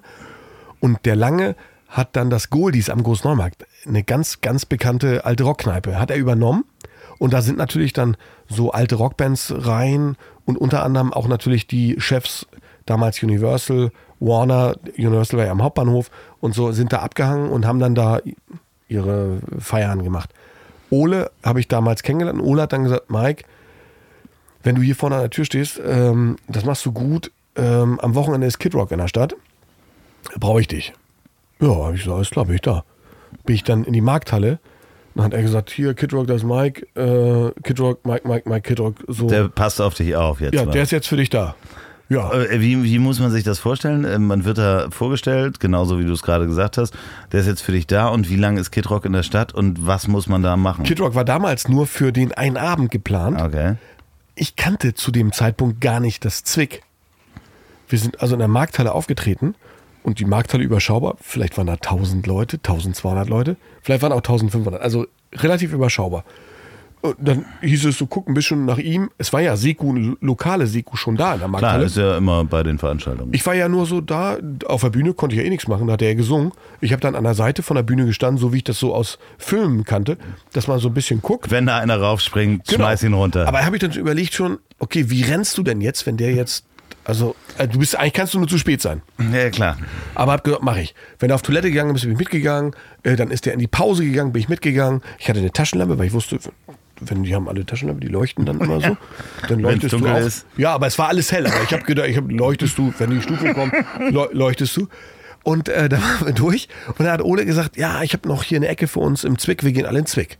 Jo, dann in Zwick. Und Zwick muss man sagen, äh, für alle, die nicht aus Hamburg kommen, ist äh, eine Institution, ja, ja. Ähm, ist eine alte Musikkneipe, gibt es schon relativ lange. Äh, in einem guten Stadtteil. Äh, genau. Inzwischen gibt es auch äh, Ableger, glaube ich, jetzt vom Zwick. Ja. Ich glaube, der Hugo Egon Balder ist damit rein, äh, reingewandert. Ähm, Richtig. Ähm, da kann man so, da hat man früher alle getroffen, von Udo Lindenberg über Otto und äh, Ja, und man konnte auch, selbst wenn du Hunger hattest, da gab es äh, früher noch eine Pizza oben in der Ecke. Genau. Und so, also sind wir dahin und ich habe den Auftrag ja natürlich weiter verfolgt und wusste, der geht pinkeln, gehst du mit? Und dann hat er sich gewundert, wieso ich dann beim Pinkeln immer mitgehe. Am Pissoir nicht, aber der hat immer in der Box gepinkelt. Und ich hatte ja mit Drogen zu dem Zeitpunkt gar nichts zu tun und habe dann immer gehört, wie so, also der hat anders du, gepinkelt als ich. Du meinst, Kid Rock hat Drogen genommen? Ich denke ja, er hat anders, auf jeden Fall anders gepischert als ich. Ne? Es war so. eher ein saugendes als ein spritzendes Geräusch. Also der hat vielleicht unten laufen lassen und oben wieder reingezogen und so. Und äh, dann hat er irgendwann gesagt, tut das ganz gut, wenn du hier mit runterkommst und so, bleib mal nicht direkt vor der Klotür, du kannst schon direkt die erste Tür vorne. Also du musst gar nicht so weit an die Box kommen. Ja, und dann habe ich das den Abend über so durch und dann ging es ja dann auch dem Ende zu und ich wurde, wurde ja nach Hause und ich wusste ja gar nicht, dass die am nächsten Tag in Stuttgart gespielt haben. Und dann hat der gesagt, das ist ganz super, äh, du fährst jetzt die Tour mit. Äh, Kid Rock hat das gesagt. Kid Rock, ja. Du kommst mit, weil du, so schön bist- an der Toilette Ja, ja, genau, du machst das super. Du machst das super, das ist äh, quasi, also du fährst, du fährst mit. Du hast das mit der Taschenlampe auch immer so elegant Ja, gelöst. ne? und du hast auch sonst nicht gefragt, kann ich was abhaben oder so. Nee, also du machst das. Ja, dann äh, habe ich gesagt, gut, da brauche ich aber eine Stunde. Ich muss kurz zum Michel die Tasche packen und dann äh, steige ich bei euch im Bus. Und der Bus hatte bei der Markthalle irgendwo geparkt. Ganz kurze Frage. War da schon vorher geklärt, dass, dass Was das es irgendwie einen so? Tagessatz gibt Nee, und null. irgendwas? Alles Null. klar, okay. Da war für mich Warner Music Ole und ich habe gedacht, das krieg ich schon irgendwie gedreht. Okay, alles klar. Bin nach Hause, konnte ja meine Eltern auch schlecht anrufen, ähm, weil das wäre ja nachts. Ja, klar. Und habe dann, äh, bin nach Hause, einen Turmbeutel gepackt, habe einen Zettel geschrieben, ähm, so bin jetzt erstmal los eine Woche. Ich bin mit Kid Rock Ja. unterwegs, falls ihr mich sucht. Keine Ahnung wohin, aber aber bin los. Und äh, dann sind wir, dam damals war das der, das zweite Konzert, die Röhre in Stuttgart. Geile Location. Sind da runter und dann, das war unser erster Anfang quasi. Und wir haben nachher nochmal in der großen Freiheit gespielt und meine Eltern sind dazugekommen, als was ich, was ich immer gemacht habe, egal für wen ich gearbeitet habe. Ich habe immer meine Eltern eingeladen, die durften immer mit die kennenlernen. Und die haben natürlich auch Kid Rock kennengelernt. Klar. Und haben ihn natürlich dann und haben gesagt, der ist ein geiler Typ. Hier, Mensch. Und er hat das gleiche gesagt. Und eben auch später dann, als er mit Pamela Anderson zusammen war, der hat ja halt zu Hause angerufen auf dem Festnetz bei meinen Eltern und äh, auf der Michel-Nummer und hat gesagt, hier, ich brauche in der Kirche hat er angerufen. Ja, ich, Im Prinzip im weitesten Sinne. Ja, da war der Kirche angerufen. Und Ich brauche äh, Mike mal, äh, der muss zum Wiener Opernball, weil äh, das wäre ganz gut, wenn ich auch einen dabei hätte. Pamela hat einen Seku, aber ich will meinen auch haben für Europa. die sind beide zum Opernball gefahren. Sie wurde eingeladen von äh, Lugner. Von Mörtel. Von Mörtel, Mörtel Lugner. Ähm, falls ihr ihn nicht kennt, googelt ihn mal. Ähm, unglaublicher Typ. Das- hat jedes Mal irgendwie äh, jemand anders gebucht. Also Ja. der gibt sehr, sehr viel Geld aus, glaube ich. Sehr viel. Ne? Er hat ja ein eigenes äh, Einkaufszentrum, wie das Alstertal Einkaufszentrum. Äh, klar, aber der, der, der, Lugner City. der gibt sehr viel Geld aus für seine Stargäste auf. Weißt du, was der Pamela Anderson gezahlt hat? Ich glaube, eine halbe Million hat sie bekommen. Das ist ja totaler Wahnsinn. Nur für so einen- einen, Abend Und, und on top ist natürlich, es ist äh, äh, reinfliegen ist mit drin, aber er sagt dann, du musst, du musst zwei Abende für ihn zur Verfügung stehen. klar. Einer Abend Presse. ist dieser Auftritt. Der Abend davor ist in seinem Lugner City mit Ja. Essen gehen, mit allem. Und, und Presse. Ja. Also da darfst du ja auch nicht rausreden. Und dann war das so, ich bin, äh, also Kid Rock hat mich angerufen, äh, Bob äh, hat äh, gesagt, da und da haben wir diese Veranstaltung, komm mal rüber, buch dir einen Flug, komm rüber, ja. Ich dann dahin geflogen, ich weiß gar nicht mehr, wie das Hotel hieß, aber das beste Hotel in Wien am Platz, bin rein, ja, wie sagst du denn, ich muss da oben hoch? Dann habe ich gesagt, ich bin hier für Pamela Anderson, nee, die sind nicht hier. Doch, Ja, ja, klar. die sind hier. Dann habe ich, okay, ich setze mich einfach in die Lobby. Irgendwann wird ja hier, werde ich den Seku schon finden, der dazugehört. War auch so. Äh, ist mir aufgefallen, weil ich einfach wusste, das kann nur der Typ sein. Mit dem habe ich mich damals habe ich mich dann später angefreundet, Bradley, ein Südafrikaner. Bin ihm dann hoch über den Fahrstuhl gefolgt und wusste, okay, in dem Zimmer sind die. Ich habe geklopft. Also wie hätte jeder Fan eigentlich auch machen können. Also eigentlich hat er seinen Job scheiße gemacht. Weil ich es herausgefunden habe, die haben mich Das hochgelassen. Schwein. Ja, klar. Hab geklopft und Kid Rock hat sich so, also Bob hat sich, also Robert Ritchie, also bei den Amis Bob, hat sich so geil gefreut und hat einfach gesagt, du, das ist ein Freund von mir, das ist der Seku, das ist Mike. Und dann dachte ich, wäre die erst so ein bisschen distanziert. Und hat die mir die Kinderfotos rausgeholt und hat damals mir ihre Bilder gezeigt. wie Lücken- Anderson. Ja, ja, ja. Und, und die war ja eher aus den Heften raus. Für uns was anderes als jetzt die gute Freundin. Klar, natürlich. Also wir würden sagen, eine gute Wix-Vorlage eigentlich. Das äh, kannst du alleine sagen. ne? Aber, aber auf keinen Fall, dass du jetzt sagen könntest, das ist eine gute Freundin. Und die war so nett und hat so eine coole Haut gehabt. Also, also man hätte Das ich, war ja auch vor der Hepatitis mit. Äh, das, ja, das war gerade so in der Grenze. nee, Hepatitis war doch mit äh, Tommy Lee und Mit so, Tommy Lee, ne? genau. genau. Genau. Aber wirklich ganz, ganz, also wirklich natürlich schön. Auch wenn sie dann äh, später, also auch an dem, in dem Zeitraum, wo unterwegs waren, hat sie immer drei Mädels gehabt, die sie fertig gemacht haben. Aber ich habe sie ja gesehen im Bademantel, im Handtuch. Die hat natürlich ungeschminkt top ausgesehen. Irgendwie, Kid Rock hat einmal gesagt, das ist Mike, der macht das hier, das läuft. Und ein Kumpel und so, ja, alles klar, gut. Also war das Eis gebrochen.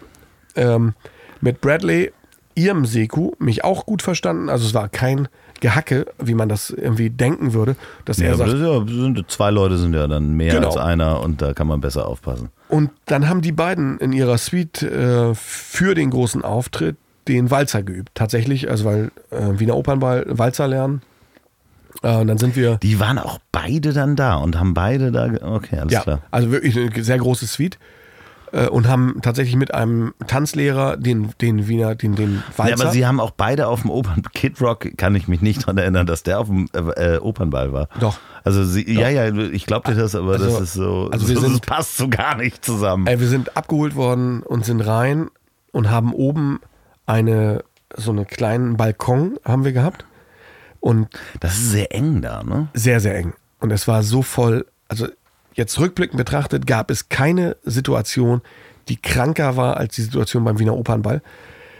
Weil für mich war, also so von Promis, die ich kannte, war für mich zu dem Zeitpunkt eine Uschi Glas, war einfach eine Ikone.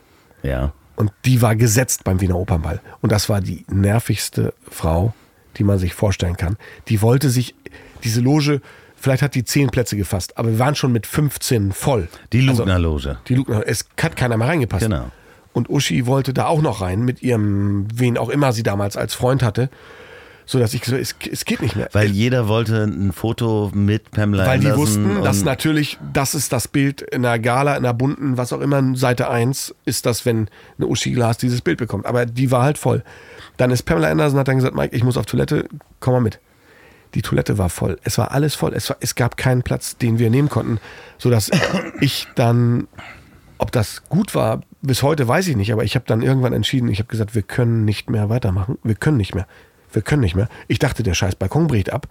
Äh, ich habe ich hab keine Möglichkeit gehabt zu sagen, dieses Mädchen, also weil um Kid Rock hat sich gar keiner interessiert. Nee, nee, richtig, aber Pamela Anderson. Und er ist ja auch noch ein Junge, also der vielleicht auch sagen kann, wisst ihr was, du jetzt, Freunde, Ja, jetzt noch mal ja, Feierabend. Aber dieses Mädchen konnte, konnte nichts anderes machen, als zu sagen, ich kann nicht mehr, ich wollte jetzt auf Toilette, ich kann nicht. Da waren schon zwei in der Kabine. Uschi Glas war schon in dieser bekloppten, nicht in ihrer Kabine, war in der Toilette. Du sagst, hat gibt's auf gar der nicht. Toilette, Gewartet, um dieses Foto zu bekommen. die hätte auch ein Foto, also ihr hätte es damals die Handys gegeben, hätte die Hätte wahrscheinlich sogar ein Selfie Selfie, gemacht. Selfie.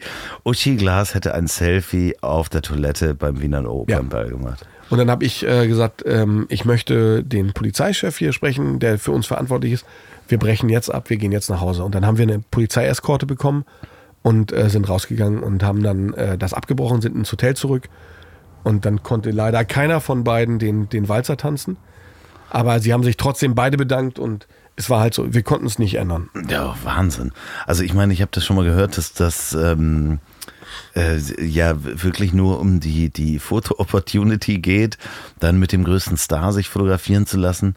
Ja. Klar, du sagst, es war für dich der größte Celebrity-Auflauf, den du bis dahin erlebt hast. Auch rückblickend betrachtet, aber jetzt über die Jahre. immer noch. Es gab ja, es keinen- ist totaler Wahnsinn, oder? Ja, es, es, also gab, ich- es gab nichts, was das getoppt hätte. Nicht mal später mit irgendwelchen Künstlern auf dem, auf dem Oktoberfest oder so. Es gab nichts, was das, die, also was eine Pamela Anderson medial geschafft hat. Wir sind dann ja von da über München nach London und dann gehst du in so einem Fish and Chips Restaurant irgendwie was essen. Also die und wir sind dann draußen. Natürlich essen wir dann auch was mit, vielleicht, aber äh, kommst aus dem Laden raus und dann stehen da schon irgendwie 50 Paparazzis. Das war ich bis dato nicht gewohnt. Ja, aber ich glaube, der wieder Opernball ist nochmal was anderes, weil du natürlich unglaublich viele Leute hast, die selber ihre Fresse in die Kamera halten wollen. Richtig. Weil du eigentlich denkst, ich bin doch hier relativ geschützt. Ja, ja, genau. So, Ihr seid ja eigentlich alle, es, alle ähm, in diesem Metier. Ja. Vielleicht wenigstens auf der einen Hälfte dieser äh, Fläche und wenn drüben sich Leute einkaufen können, aber es sind alles Leute, die viel Geld haben. Aber es war, w- Uschi Glas war für mich etwas, die ist bei mir so in dem, für mich als, als Fan, damals, wo du sagst, das ist so eine Größe im deutschen Fernsehen, so gefallen, dass ich das gibt's gar nicht. Ja, ähm, liebe Grüße an Uschi Glas. Ja. Äh, mach es nächstes Mal nicht ganz so auffällig. Ja. Ähm, sag mal, und dadurch sind dir dann natürlich weitere Jobs auch äh, äh, zugute gekommen, weil natürlich dein Ruf und äh, Richtig, also zum einen natürlich über Warner Music, weil ich bei Warner ja geparkt war über Ole. Also war ich so die Wunderwaffe, sei es Bush oder POD oder Blink 182, eh, alles was die so an, an, an, an, an Main Main-Teams da oder an, an, an Hauptthemen im hatten, äh, haben die mich erstmal reingeschoben. Aber natürlich auch, wenn du für einen dieser Künstler gearbeitet hast, in dem Fall wie bei Pamela Anderson, ähm, und ihr Seko war Bradley und Bradley ist dann äh, gewechselt zu äh, Jenna Jameson, also zu der damals dem größten Pornostarlet, zu ihrem Mann und hat den beschützt. Und Wer war der Mann? Wieso muss man den beschützen? äh, den, der hat mit ihr mal wohl so, er war der Einzige in diesen Pornofilmen, der mit ihr schlafen durfte. Ach Quatsch, ähm, der Jay. war auch Por Por Pornostar. Ja, ja. Alles klar. Okay. Jay Gradinia und in der Zeit, wo die zusammen waren, hat sie die Filme nur mit ihm gedreht, also Pimmelfilme. Und als der Playboy gesagt hat, ähm, ihr seid so interessant für uns, ich kaufe euch äh, für 45 Millionen. Ach Quatsch, die kompletten Rechte und alles. Alles. und Die haben alles klar, äh, Club verstanden. Jenner hieß die Firma damals. Die haben Club Jenner gekauft, 45 Millionen. Und dann hat ähm, Jay gesagt, ähm, ich mache einen Euro Roadtrip für 45 Millionen. Äh, Ist eine gute Entscheidung. Also kann man machen, wenn man 45 Millionen hat. Einmal, hat er aber alleine gemacht. alleine. Ja. alleine und hatte den Deal drei Jahre von äh, bei Club Jenner als CEO, musste er bleiben. Und äh, er hat mir auch damals die Summe gesagt. Ich weiß nicht, es war auch noch sehr, sehr viel Geld, die er da bekommen hat. Und hat gesagt, dann mache ich diesen Europatrip. Äh, Bradley hatte parallel in Arkansas oder irgendwo hat der so eine Kneipe aufgemacht, konnte gar nicht für ihn arbeiten, hat dann gesagt, ich kenne auch Mike, ich rufe mal Mike an, ob der nicht auf dich aufpassen kann, weil der in Europa, wenn einer, dann kann der das. Also echt witzig, dass du, dann kriegst du einen Anruf, Bradley sagt, du hier, der Jay, der macht jetzt hier so einen Europatrip und parallel hat er bei Jay ja gesagt, der Mike, der war ja auch schon mal mit mir, also ihr beide macht das. Wie war das so mit diesem Jay? War ganz geil. Wir haben uns in London dann das erste Mal getroffen.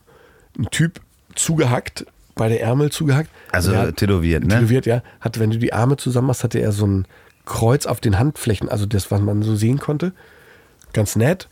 Äh, eine Uhr, die ich sehen konnte, mit sehr viel Bling Bling. Also so war für mich so erstmal, wie gesagt, ah, bestimmt 250.000 Euro nur am Handgelenk. Und wir haben uns getroffen im Sanderson Hotel in London. Nicht das schlechteste. Damals die größte Bar in der Stadt und oben eine Suite. Also für uns beide. Ich habe mit in der Suite gewohnt. Ein Zimmer im linken Flügel er, im rechten Flügel ich. So hat er gesagt, oh, du bist ein Freund von äh, Bradley. Ja, ja, wir haben so und so zusammengearbeitet. Also kurzes Smalltalk. Ja, okay. Dann sagt er, ja, ist immer so, wenn wir unterwegs sind, äh, gibt's was in die Fresse. Oh Gott, das war so ein Danger Seeker. Ja, also ein verkappter Rockstar, würde ich sagen, der nicht drauf klarkommt, dass er gar kein Rockstar ist, weil du bist ja nur der Ficker. Ja klar. Von der noch erfolgreicheren Frau. Richtig. Und hat mir aber auch die ganze Geschichte erzählt. Wie gesagt, 45 Millionen verkauft. Dann war von Playboy noch einer dabei. So ein Hangaround quasi. Also ein Manager, der wahrscheinlich mal so ein bisschen gucken sollte, wo verballert denn unser neuer CEO das Geld. Und wofür hat das verballert? Äh, nur in London nur Clubszene. Und wie der Engländer Ich schenke mal nach hier wie übrigens. Achso, du hast noch. Ja, nee, dann schenke ich wie dir der, nach. warte, kannst du gleich. Ist übrigens, oh Gottes Willen, der hat einen Zug drauf. Du. Ähm, ist übrigens abends, ne? Und niemand muss mehr fahren. Wir sind äh, heute hier mit dem Taxi angereist. Ja, du hast gesagt, komm mit dem Taxi. Also, der, das war so ein Manager, der bestellt wurde von, äh, vom Playboy, der ihn ein bisschen begleitet und auch wahrscheinlich dann mal so ein bisschen guckt. In London sind wir dann los, waren im Stringfellas, das ist so ein Steak-Strip-Laden. Wir waren in, im, im Nobu, also für mich cool. Also echt coole Sachen. Auch coole Leute kennengelernt. Ja, und vor allen Dingen ist es natürlich auch nochmal eine andere. auch wiederkehrend, weil ähm, ich war mit Kid Rock und Pamela auch da äh, in der Grey Norton Show damals und da habe ich die Jungs von Orange Blue, nee, nicht Orange Blue, oh, äh, Blue, von Blue, so eine, habe ich die Jungs von Blue kennengelernt und die wollten unbedingt ein Foto damals haben mit Pamela Anderson und ich habe halt mich als Auftrag habe ich halt gesehen, nein, natürlich nicht, das ist hier meine Person und wenn der Sender sagt oder ihr sie selber, ist mir egal, aber in dem Fall nicht. Und wir gehen dann da mit Jay, gehe ich dann los und treffe den farbigen von Blue. Und der, wie auch immer, konnte der sich irgendwie an mich erinnern. Dann haben wir das nochmal thematisiert, diesen, diesen Punkt, dass ich ihn damals nicht rangelassen habe mit seiner Band. Also wa- waren schon ganz äh, witzige Szenen. Na, vor allen Dingen das Lustige ist ja, du kommst ja dann wahrscheinlich, wenn du da mit so einem Star auftauchst ähm, oder jemanden, der vielleicht dann äh, Glaubt, er ist da? äh, glaub- glaubt, er ist da und verhinderter Rockstar, da kommst du natürlich auch anders in so einen Club, als wenn du dich vorne an die Tür gestellt hast. Und, ähm, Also da mussten wir uns gar keine Sorgen machen, weil das war alles schon safe. Nein, ne, ge- genau. Äh, Damit erlebst du natürlich auch einen Club komplett anders. Ne? Ganz also anders. also wir hatten den VIP-Bereich ja schon safe. Ja. Wir haben äh, den farbigen Seku in diesem Club, der riesig, riesig war, der nur für die Fußballer da war. Also weil ich bin überhaupt kein Fußballfan, aber in England ist ja diese Fußballkultur eine Klar, ganz und dann andere. hast du die in London natürlich in jedem Club. Ähm, Und er mit seiner Uhr für Ganz schön. 250 ist ja nicht der einzige gewesen. Die Fusis haben auch alle Uhren für 250. Ja, klar. Und die gucken natürlich, ah, der hat auch so eine Uhr. Ah, wo spielt er dann? Nee, der kann gar nicht spielen, so wie der aussieht. Aber der ist in unserer Ecke. Also ist so ein bisschen Attitude wieder. Ja, ja, klar. So, ah, und er hat auch diese Attitude gehabt, aber eine Assi-Attitude. Und der wollte ja sich auch schlagen, glaub, Richtig, Äh, äh, richtig. Hat er ja von vornherein gesagt. Hat er gesagt, äh, jedes Mal, wenn wir unterwegs sind, da gibt's noch mal was. Und dann hat er diesen Fusi da raus, raus äh, versucht rauszukitzeln irgendwie. Und ich habe mir diesen großen schwarzen Seku-Typen von diesen Fusis geschnappt und bin dann hin und habe gesagt, wir können uns hier alle in die Schnauze hauen. Oder, Oder aber, wir verhindern das. oder aber du kümmerst dich um deine Truppe und ich kümmere mich um meinen Typen und keiner haut sich in die Schnauze. Und hat er gesagt, wir nehmen vielleicht deine Variante. Keiner haut sich in die Schnauze. Und hat aber noch gefragt, was machst du denn für einen Sport? Und so, ja, ich so boxe und äh, Wing Chun ein bisschen und so ein bisschen, ah, ich mache auch Wing Chun, oh, hier so. Also schon noch mal ein bisschen gefragt, ist es nur so Low Kick oder High Kick? Ja, ja, klar. aber, aber am Ende des Tages ähm, habt ihr euch geprügelt? Nein. Also auf der nicht. ganzen Tour? das, das, das, das krasseste ist ja eigentlich, also wir haben uns bis zum, wir haben uns, also um das mal abzukürzen, gar nicht geprügelt. Ich musste aber auch, weil er zu dem Zeitpunkt mit seinem vielen Geld einen Käfigkämpfer gesponsert hat. Er hatte hinter seinem Haus ein Oktagon Gott. und der Typ, die haben ja alle keine Ohren und so und, äh, und dann hat er gesagt, ja, ja, er hat das gegoogelt schon. Ähm, damals war das dieses Handy, wo dieser Bildschirm so rumflippt. Ja, ja, es gab so ein Nokia, ne? Ja. Irgendwie sowas. So. Äh, das hat er gegoogelt schon da ist so ein Sportstudio und da gehen wir schön in also googeln hieß das damals nicht, aber. Aber wie auch immer. so, ne? was, wir haben uns das angeguckt. Aber da mussten wir in dieses scheiß Fitnessstudio und wir mussten uns in die Schnauze hauen. Äh, ich musste mit ihm dann da kämpfen. Mit wem? Ja, mit diesem Jay. Du musstest gegen ihn kämpfen. Ja, weil er gesagt hat, wir haben heute Training. Aber du solltest doch auf den aufpassen. Ja, gut, das war ja, konnte ja keiner, aber dieser Trainingskampf war, wir boxen ein bisschen hier Okay. und treten uns ein bisschen unten. Also voll, Total skurril. voll dämlich. Und äh, sind dann äh, nachher wieder in unsere Suite zurück. Und dann hat er gesagt, heute Abend gehen wir, ich weiß nicht mehr, in irgendeinen Sushi-Schuppen essen. Nicht Nobu, irgendwo gehen wir Sushi und dann gehen wir nochmal essen. Er hätte aber für den Abend im Sanderson den Billardsalon geblockt. Keiner darf da spielen. Ja, so okay. Ja, gut, kann man machen. Kann man machen. Über den Abend haben wir das aber total vergessen und sind sehr, sehr spät nach Hause gekommen. Also, als wir nach Hause gekommen sind, haben da schon welche gespielt im Billardsalon. Und dann ist er hingegangen und hat dann gesagt, ja, das war aber mein Laden, ich habe das geblockt und so. Und dann haben die im Hotel gesagt, ja, aber Entschuldigung, also das ist jetzt 14 Stunden schon her, da ist ja gar keiner gekommen äh, und das sind nur hier drei Leute, also relativ easy, wenn sie möchten und so. Nee, nee, ist okay. Dann sind wir da rein und hat er gesagt, ja, habe ich es doch noch geschafft. Heute kriegen wir die, diese Hauerei. Ich sage, nee, bestimmt nicht. Ja, doch. Und dann hat er die versucht so zu provozieren, diese drei Leute, die da ganz normales Billard gespielt haben, dass die am Ende des Tages, er hat die Hauerei nicht hinbekommen. Die sind des Hauses verwiesen worden, weil sie keine Hotelgäste waren. Und wir sind dann trotzdem ins Bett gegangen. Aber, Was macht Jay Godino heute? aber ich weiß es gar nicht. Also wir haben leider gar keinen Kontakt mehr. Ach, leider. Aber, wir waren, wir, wir waren äh, nicht nur in London, wir waren zwischenzeitlich auch in Paris. Da hat er mal so ein im, im, im Kosthotel, die auch so eine Serie haben mit CDs. Das Kosthotel ist, äh, wo heißt dieser äh, Platz in der Nähe von der Champs-Élysées und so, da hat er den Teppich voll gepinkelt und so. Gottes Also, Willen. weil, weil die ihn gegoogelt haben und haben gesehen, der hat ein Interview, ein gefilmtes Interview und die dachten, okay, der dreht ein Porno Ja, okay. darf er kein Interview drehen. Ich mit meinem drei Jahre Schulfranzösisch, das Was verstanden, schon mehr ist als bei mir. Das verstanden, ihm versucht zu erklären, hat er gesagt, das kann nicht sein, dass die mich überhaupt googeln. äh, und das rausfinden, dass ich der und der bin. Und der hatte damals tatsächlich ein Interview, weil er ähm, Fashion TV kaufen wollte. Und Fashion TV war ein Sender, die haben Models, die haben halt nur Strecke gefilmt, wo Ja. die Models laufen. Und von dem Kenn ganzen ich, Geld, ja. was er hatte, hat er gesagt, dann steige ich da ein, mache Fashion TV und kaufe da Anteile. Und äh, das wussten die ja nicht. Die haben im, im, im Hotel gegoogelt und haben halt gesehen, okay, da ist ein Typ, Porno, ah, die drehen hier bei uns im Zimmer hier schön einen Film. Nee, das so. will man nicht. Nee, nee auf Also- gar keinen Fall. Und du sahst aber auch nicht aus wie ein Kameramann. Du hast dann noch ähm, viele andere Aufträge gehabt, unter anderem äh, Stephen King Ja. ähm, hast du begleitet. Ähm, Also das ist ähm, äh, eine Nummer. Ich bin mit äh, Tim Melzer sehr lange befreundet. Und Tim Melzer macht äh, seine Bücher, seine Kochbücher, die er auflegt, in Random House. Und Random House gehört zum Bertelsmann Verlag, also eine sehr, sehr große Familie. Und da bin ich so als Allzweckwaffe gelistet. Wenn da mal jemand kommt, dann äh, rufen die mich an und sagen, Mensch, Mike, kannst du das mal machen? Der ist jetzt äh, der und der da. Und dann habe ich unter anderem haben die angerufen und gesagt, jetzt äh, Stephen King bringt ein Buch raus, kannst du den begleiten? Und dann habe ich den begleitet. In, in so einer im Privatjet sind wir halt dann durch Deutschland geflogen. Unter anderem hatten wir eine Station bei Markus Lanz und für Amerikaner ist es ja immer so, the German Autobahn, ja, ja, klar. unbegrenzte Geschwindigkeit, äh, mal einmal Vollgas geben. Und weil Markus Heidemanns ein, Liebe Grüße. für mich äh, zur Familie gehört und ich bei denen zur Familie gehöre, habe ich gesagt, Markus, ich äh, komme mit Steven. Können wir den Porsche uns ausleihen und können wir mal auf die German Autobahn kurz? Hat er gesagt, natürlich, selbstverständlich. Dann bin ich mit Stephen King da rein. Erstmal sowieso, dass einer aus der Familie das jetzt schafft, mit ihm da zu sein in seiner Sendung.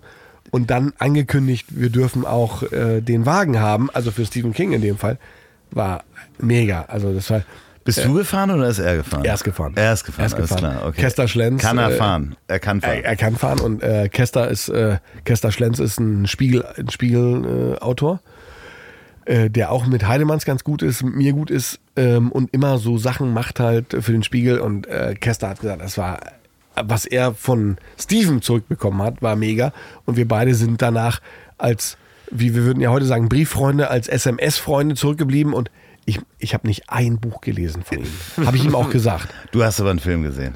Da habe ich gesehen, habe mich aber immer erschrocken von diesen Filmen. Also es war schon sehr gruselig. Habe ich ihm auch gesagt, dass ich, egal äh, was man glaubt, was ich kann, aber die Filme waren echt gruselig. Äh, Aber gruselig ist das richtige Stichwort. Du hast ja gleichzeitig noch gruselige Formate, die Sicherheits äh, gemacht mit deiner Firma. Angefangen von äh, Sonja über Pilawa, Franklin, Andreas Britt und Andreas Türk. Hast Das habe ich alles parallel. Äh, aber mit deiner Firma. Das heißt, Ja. du hast die Leute gestellt Ja. und äh, äh, wobei ich Sicherheit- sagen muss, ich habe ähm, äh, Sonja, einfach das, äh, Also, was du nicht erzählen willst, äh, erzähl's einfach. Nein, ähm, also ganz kurz, also so parallel zurück. Das war eine Firma, die mich damals gebucht hat und gesagt hat, in diesen amerikanischen Talkshow-Formaten ist ja immer so Typen, die dann reinspringen und so. Deshalb muss Genau. der Seku da sein. Ist ja auch richtig. Also So. es gibt ja auch in den Deutschen gab es ja genug äh, Situationen, an Genau. die ich mich erinnere, wo die Und, Sicherheit und da wurden wir damals gebucht dafür, immer einzuspringen. So, ich bin in meinem Verkäufergehen natürlich derjenige, der gesagt hat, so mir gehört der Schuppen hier. Ich gehe mal da hoch, ganz nach ganz oben und sag denen, wir können das besser, aber jeden Tag. Ihr müsst nicht immer nur spontan und dann ist es teurer, sondern wir sind jeden Tag hier. Und dann habe ich diesen Auftrag zu mir rübergeholt. Und das war damals parallel drei Studios nebeneinander. Pilawa, äh, Kerner und Sonja waren parallel.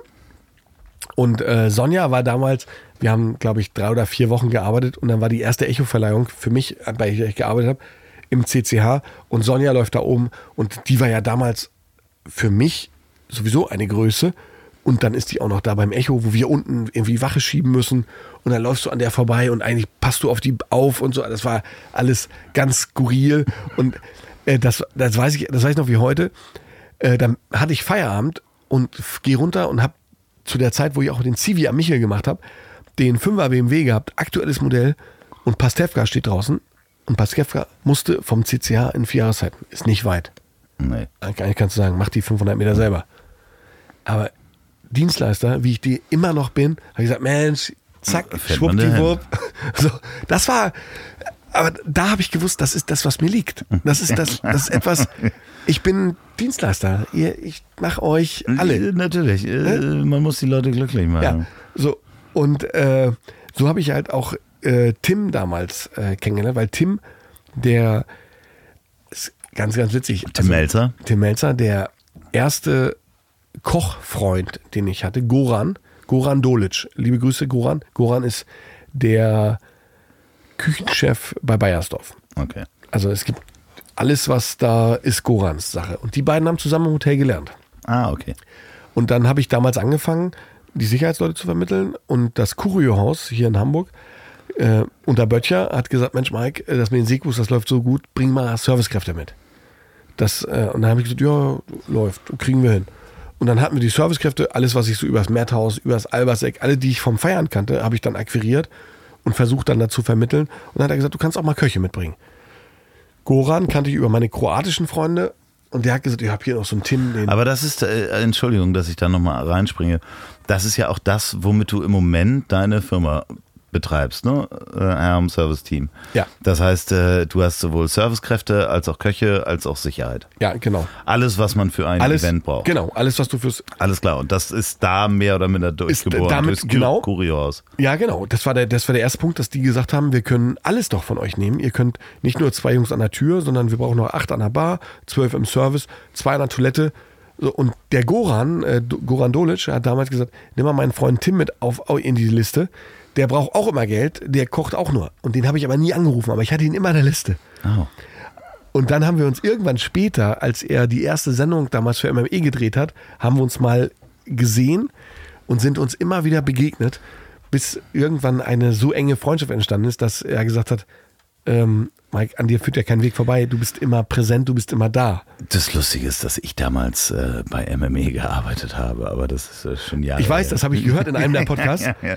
Äh, und ihr hattet Also diesen, ganz kurz, ganz diesen kurz. Äh, Weed Wednesday oder so? Oder Nee, das? nee, nee, das war äh, damals ähm, das erste Mal, dass ich ja aufgeschlagen bin. Eigentlich habe ich da nicht wirklich gearbeitet, sondern ich habe mich einfach dazugesetzt äh, und dann angefangen da zu arbeiten.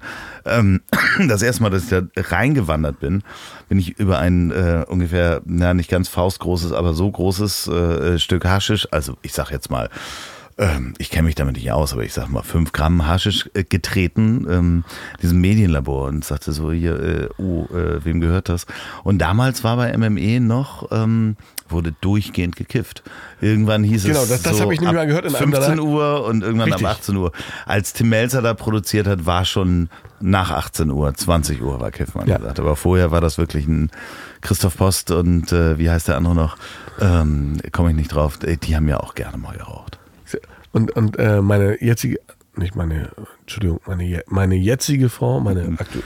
Deine Frau, Meine Frau. Punkt. ja, ja, genau, deine Pia Frau. hat auch bei MOE damals mal ein Praktikum gemacht. okay. Und Joko kenne ich sehr gut, auch über Tim. Ah. Und die waren ja alle da. Also, ja, klar. Das also ist, äh, so das ist eine. eine Brutstätte gewesen, Ja. als das noch in Hamburg war. Ja. Ja. Ich habe Jahre später nochmal in den Büros mit meiner letzten Firma, die ich jetzt verkauft habe, habe ich in den Büros nochmal gesessen und es sind unten in der Tiefgarage immer noch MME-Aufkleber.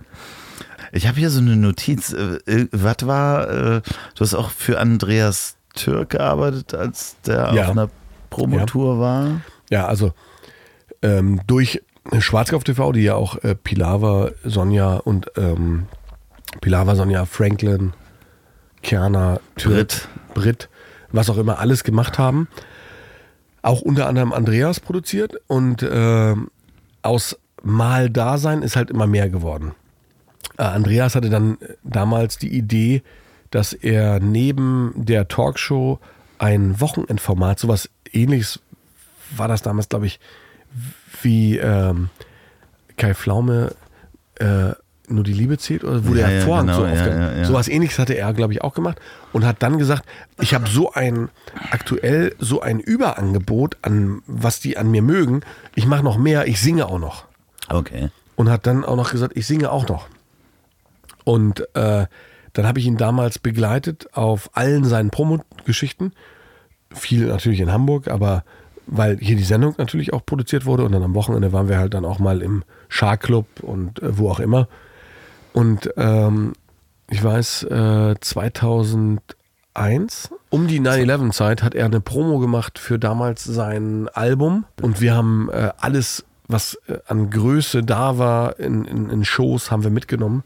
Wir sind in, für mich damals in den kleinsten Flugzeugen geflogen, die kleinsten Flughäfen angeflogen, die es überhaupt gab. Also auch das für mich etwas, hatte ich vorher nie erlebt. Aber man hat damals ja noch mit Platten Geld verdient, dementsprechend ja, war das okay. Richtig. Also haben die gesagt, wir ballern alles raus. Und äh, unter anderem waren wir 9-11 am 11. September, nicht, äh, unter anderem Genau, waren wir ja, am, ja, ja, am 11. September in München im TAF-Studio bei Pro7.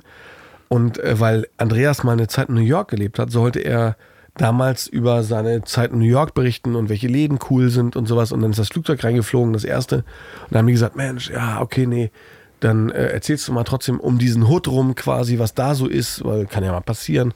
Als Klar. zweite reingeflogen ist, haben die gesagt, nee, du erzählst gar nichts mehr, äh, fällt aus heute und so. Und dann war er auch echt genervt. Und dann hatten wir am Folgetag damals Harald Schmidt und der hat dann auch gesagt, ja, nee, äh, können wir auch nicht mehr so gut erzählen. Dann hatten wir Sat 1 Frühstücksfernsehen. Äh, erzählst du mal so ein bisschen, nee, auch weniger um diese Geschichte, wo du mal warst. Also ist halt diese Promotour ist ins Wasser gefallen. Ähm, und dem folgend gab es irgendwann später natürlich so eine Situation, an der er natürlich gefallen ist, muss man. Äh, Ja, aber ähm, äh, ja, es gab da irgendwie einen Skandal, ähm, den ihn komplett von der Mattscheibe runtergenommen hat. Ähm, war das, soll das während dieser Promotour passiert sein, oder? Nee, es war nicht in der Promotour. Also für uns, die, die auf ihn aufgepasst haben, also ich hatte noch einen sehr guten Freund Matthias, mit dem wir uns manchmal Sachen geteilt haben, die waren unterwegs und haben, da hat er halt so ein Mädel kennengelernt oder was auch immer und die hat ihm da auf der Brücke, hat ihm eingeblasen. Das war ganz klar, die hat ihm nur eingeblasen, er hat die weder, weder sexuell belästigt, noch penetriert, noch was auch immer. Aber Was draus gemacht wurde. was daraus gemacht wurde, war eine Nummer, die man Ja, okay. und dann, dann ging es irgendwie rum, Mensch, hier. Na, Du so meinst, das ist so eine. Äh, der macht so und so. Es war gar keine Eine Vergewaltigung, Vergewaltigung. oder äh, versuchte Vergewaltigung. Es war vielleicht freiwillig geblasen. Das könnte so sein. Äh, Wir werden natürlich versuchen, das ähm, niemals als Gerücht zu streuen. Ähm, am Ende des Tages ähm, hoffentlich äh, geht's äh, Andreas Türk gut und Ihm äh, geht's sehr gut. Er ist Ja. ja, in Hamburg mittlerweile, ist auch Papa. Wir haben nach wie vor Kontakt. Er hat, liebe Grüße. also dem geht's echt gut. Also Ja, ähm, am Ende des Tages sind das natürlich wahnsinnige Geschichten, die man, die man mitkriegt. Ich glaube, ähm, wir können da gar nicht alle durchgehen. Du warst Security nachher bei Kerner, bei Lanz, bei du hast auf Melzer aufgepasst, Autoren, DJs, äh, Paul van Dyk, ähm, Jan Delay, Sylvie Mais, äh, auf, auf all diese Menschen aufgepasst. Ich habe hier noch tausend, tausend Stichworte stehen, aber ich glaube, wir, wir, wir sollten eine Fortsetzung machen. ja, to be Ähm, continued. Ja, to be continued. Weil wir haben heute schon ganz schön was rausgehauen. Und ich glaube. Und das in einer Viertelstunde. Das wäre, ja, wir sind bei einer Stunde 14 Nee. gerade. Und es wäre so schade, wenn wir jetzt die anderen Sachen nur so durchreiten würden. Oder Nee. wenn wir halt äh, zwei Stunden machen. Wir machen einfach mal eine Fortsetzung. Du kommst in ein paar Monaten wieder. Nee, die sollen einfach sagen, wer hat Lust, Ja. wer möchte noch mehr. Wer möchte noch mehr, genau. Ähm, Schreibt an äh, info at nee, Ponywurst. nee, at Ziel at ponywurst.com. Ihr könnt auch immer äh, Feedback schicken. Mike, wir trinken jetzt nochmal weiter. Äh, weiter Ja, weil das haben wir jetzt gar nicht geschafft in der Zeit. Nee, wir haben hier ungefähr äh, noch Stoff für, für zwei Sendungen. Und es wäre so schade, wenn man so durchreitet, aber wir wollen die Leute noch. Und wir mal- haben, wir haben so viele, also ich meine, so wie andere, die anderen immer sagen, also liebe Grüße an Atze, wie du den Schlüpfer in der Innentasche, den feuchten Schlüpfer hattest. Wir haben noch ganz, ganz viele Geschichten äh, mit Bush, mit Gwen Stefani, mit was auch immer. Wir können das noch ausweiten. Wir haben so, so, so, so, so viele. Wir haben äh, eine, eine, nur ganz kurz, äh, Ozzy Osbourne, äh, Teleprompter und äh, Rock am Ring. Also ich sage nicht mehr, aber wir könnten. Also wer in die Lust hat, wir, wir, wir, werden ein. das, wir, werden, wir werden das in äh, einigen Wochen CO2-Zelt, nochmal- der braucht den Sauerstoff, der hat ein eigenes. Also ich sag nichts. Ihr hört jetzt Musik, fahrt vorsichtig, ähm, schlaf gut, vielleicht seid ihr bei unseren Stimmen auch eingeschlafen. Mike, vielen Dank, dass du hier warst. Du kommst wieder. Loffi, für deine Stimme würde ich immer sehr, sehr gerne wiederkommen. Ich kann auch bei deiner Stimme einschlafen. Ja, das ist, äh, du, du, kannst mir Texte schicken. Ich lese dir das vor und schicke dir das als Sprache. Gute Nacht euch. Jetzt kommt Musik. Danke. Moment, Moment, bevor es hier Musik gibt, noch eine Hörempfehlung von mir. Der Podcast von Panos Meyer, Behind the Screens. In dem geht es um interessante Menschen aus Politik und Wirtschaft, mit denen er über das Thema Digitalisierung spricht, streitbar diskutiert und erörtert, was man alles besser machen kann. Diese Woche rausgekommen ist die neue Folge mit Jochen Lang. Jochen Lang ist ehemaliger Tischtennis-Bundesliga-Profi und Geschäftsführer von mytischtennis.de wie Jochen Lang die ersten Schritte in der Digitalisierung gegangen ist und welche Herausforderungen dabei zu meistern waren, darüber spricht er in der neuen aktuellen Folge. Behind the Screens mit Panos Meyer. Hört gleich mal rein, aber erst nach der Musik.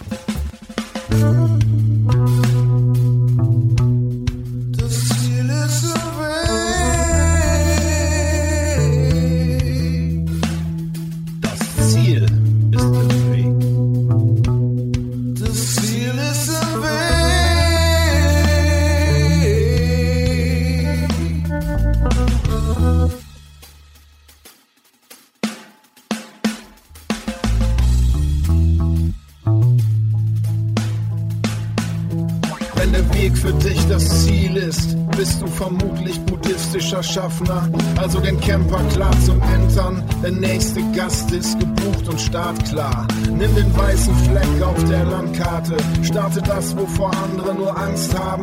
Niemand lernt auf den inneren Kompass zu hören beim Gang auf zertretenen Landmarken, denn das Ziel ist im Weg. Das Ziel ist im Weg.